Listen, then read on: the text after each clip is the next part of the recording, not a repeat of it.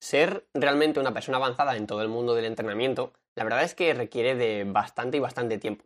Pero lo cierto es que mola de primeras, ¿verdad? Al final es el objetivo último de toda persona que se mete al gimnasio o empieza a entrenar con cargas. Pero lo siento por lo que te voy a decir a continuación porque va a ser a lo mejor un jarro de agua fría. Déjame decirte que al ser una persona avanzada no todo es tan bonito como parece. A medida que progresas es cada vez más y más costoso seguir aumentando tus cargas o lo que es lo mismo, los kilos que levantas en la barra en cualquiera de los ejercicios que realices en el gimnasio. Por ejemplo, para una persona avanzada, aumentar 5 kilos en su press de banca puede suponer un gran reto. Sin embargo, para una persona principiante que acaba de empezar a entrenar, levantar 5 kilos más es algo relativamente fácil. Pero es que además esto no se queda aquí. Y también se sabe que esto no únicamente influye a las marcas de los ejercicios principales, es decir, a la carga que puedes ir levantando en ejercicios como el press de banca, la sentadilla, el remo u otros ejercicios, sino que además también afecta al ritmo de ganancia de masa muscular. Y es que cuanto más avanzado eres, más te costará también ganar masa muscular. Pero es que, además de todo esto, aparte de optar a una mejora muchísimo menor a lo largo del tiempo, tu programación también debe ser muchísimo más compleja y muchísimo más específica. Aunque en realidad esto, si lo piensas, es totalmente lógico. Si has progresado en el gimnasio desde que empezaste es porque has ido continuamente adaptándote a los entrenamientos y a las cargas que levantabas anteriormente.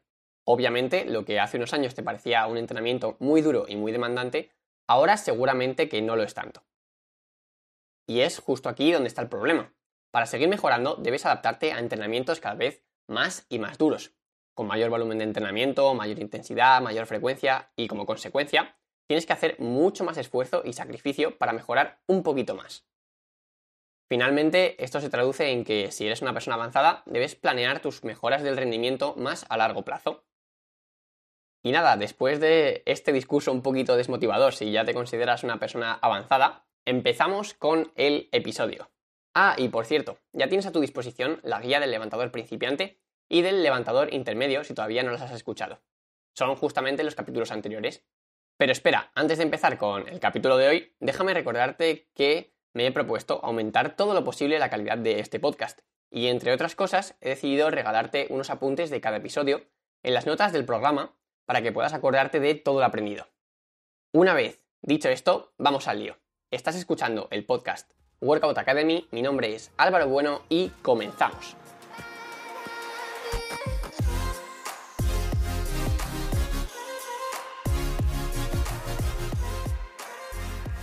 Como ya te he dicho antes, la mejora de este tipo de atletas, es decir, de los atletas que ya son avanzados, es más lenta y por tanto debes programar a más largo plazo. Y para ello vamos a estar hablando de tres etapas clave dentro de una temporada de entrenamiento para las personas avanzadas. Vamos a hablar de, en primer lugar, la pretemporada, en segundo lugar, la etapa en la que ya te estás acercando a una competición o una toma de marcas, y en tercer lugar, a la competición o a la toma de marcas en sí. Como ya verás ahora, en cada una de estas etapas, la forma de entrenar y los objetivos serán completamente diferentes, ya que, entre otras cosas, una de nuestras prioridades debe ser sacar el máximo rendimiento posible en un día concreto, es decir, en el día de la competición o la toma de marcas. Pero bueno, vamos a meternos ya en materia empezando por el principio, la etapa de la pretemporada.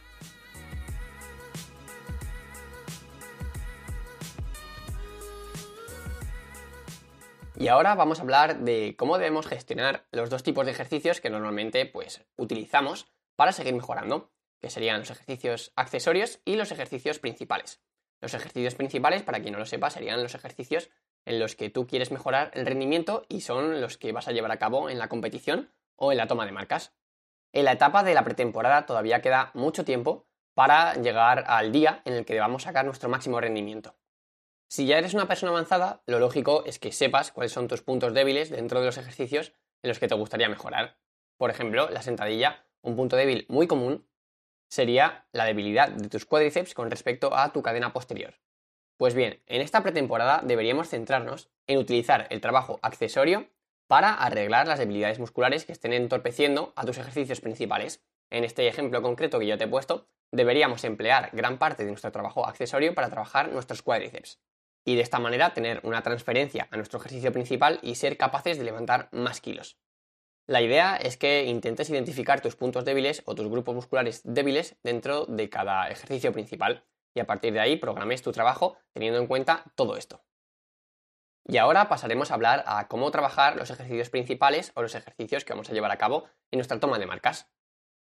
El objetivo sería generar una capacidad de trabajo específica para estos ejercicios principales. Es decir, el objetivo va a ser adaptarnos a relativamente altos volúmenes de entrenamiento de este tipo de ejercicios, llevando a cabo, eso sí, un entrenamiento submáximo, es decir, sin llegar al fallo muscular en ningún momento. Como ya he dicho, deberíamos intentar ir aumentando poco a poco el volumen de entrenamiento hasta llegar a un volumen alto, intentando también meter una frecuencia alta de todo este tipo de ejercicios, una intensidad relativamente baja, como ya te he dicho, ya que deberemos hacer un entrenamiento submáximo, y además la variabilidad de estos ejercicios debería ser alta. Es decir, no nos tenemos que quedar cortos a la hora de meter alguna variante de los ejercicios principales que nos pueda venir bien para atacar nuestro punto de estancamiento. Para que entiendas mejor este punto, te diré que cuando tú fallas un levantamiento concreto, no es porque seas flojo en el rango de movimiento total, sino que simplemente fallas cuando en un punto concreto del rango de movimiento eres más flojo que en el resto. Para ponerte un ejemplo, en el peso muerto podríamos encontrar dos tipos de levantadores normalmente. Los levantadores a los que les cuesta directamente despegar la barra del suelo y los levantadores que les cuesta bloquear la barra cuando ya están subiendo en el rango de movimiento. Pues bien, para estos dos tipos de levantadores, las variantes que deberíamos aplicar son completamente diferentes. Para los levantadores a los que les cuesta directamente levantar la barra del suelo, deberíamos establecer variantes que trabajen esta parte concreta del rango de movimiento. Por otra parte, a los levantadores que les cuesta bloquear el movimiento arriba, deberán hacer variantes del peso muerto que les entrene en esta parte final del rango de movimiento. Así que en resumen, el trabajo accesorio de la pretemporada debería ir destinado a trabajar nuestros grupos musculares que son débiles y que se involucran en los ejercicios principales. Por otra parte, en los ejercicios principales deberemos meter un alto volumen de entrenamiento y trabajar una intensidad submáxima, metiendo variantes siempre y cuando sea necesario. Y ahora pasamos a la siguiente etapa, la etapa que se corresponde con el momento previo o las semanas previas a la competición.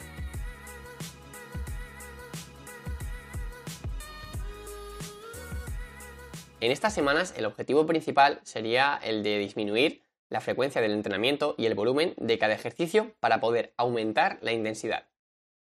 Es decir, debemos disminuir el número total de series que hacemos, pero a la vez aumentar la intensidad de cada una de las series específicamente. De esta manera conseguiremos adaptarnos al estímulo que se nos va a demandar a la hora de la competición o la toma de marcas, ya que la serie que vamos a realizar en ese momento va a ser súper intensa.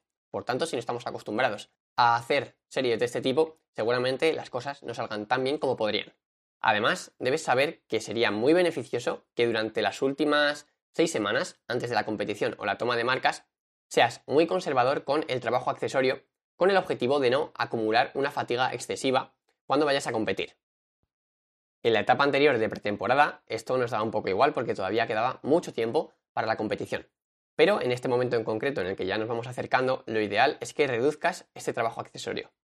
Y ya por último deberías intentar maximizar la cantidad de levantamientos que sean de alta calidad que puedas hacer con un 85% o un 95% de tu 1RM.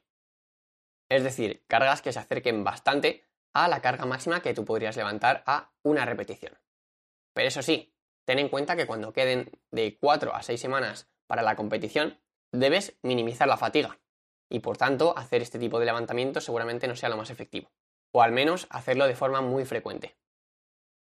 Así que, así como resumen de esta etapa, te diré que simplemente debes disminuir el volumen de entrenamiento o el número total de series que haces, pero hacer cada serie más intensa. Por otra parte, cuando te queden ya en torno a 6 semanas para competir, debes bajar o disminuir la cantidad de trabajo accesorio para no acumular una fatiga excesiva.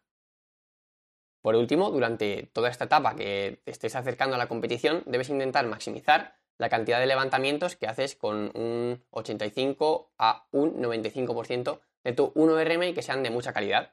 Sin embargo, cuando ya te queden de 4 a 6 semanas, intenta hacer este tipo de levantamientos, pero no en gran cantidad.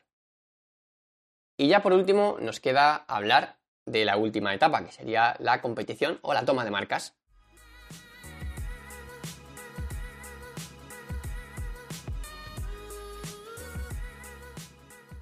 Y bueno, aquí en realidad no es una etapa como tal, es un día en concreto, por tanto las instrucciones que te tengo que dar son bastante escasas. Únicamente me quedaría con decirte que intentes competir alrededor de dos veces por año, ya que competir muchísimas veces hace que tu progreso se lastre a largo plazo. Simplemente por el hecho de que si el tiempo entre competición y competición es tan corto, la etapa de pretemporada es prácticamente inexistente y es una etapa muy necesaria para mejorar a largo plazo y obtener el máximo rendimiento de tu carrera deportiva pues en unos años.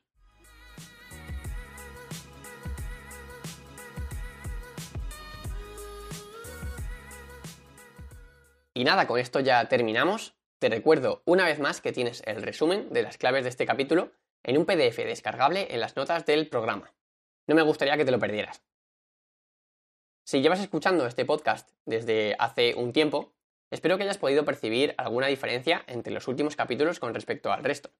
Tengo el objetivo de hacer de Workout Academy un podcast de referencia en el sector formativo del entrenamiento físico a largo plazo. Por eso me gustaría poder ayudar a cada vez más y más personas a hacer sus entrenamientos y su nutrición más eficientes y para ello quiero mejorar todo lo posible la calidad de cada episodio.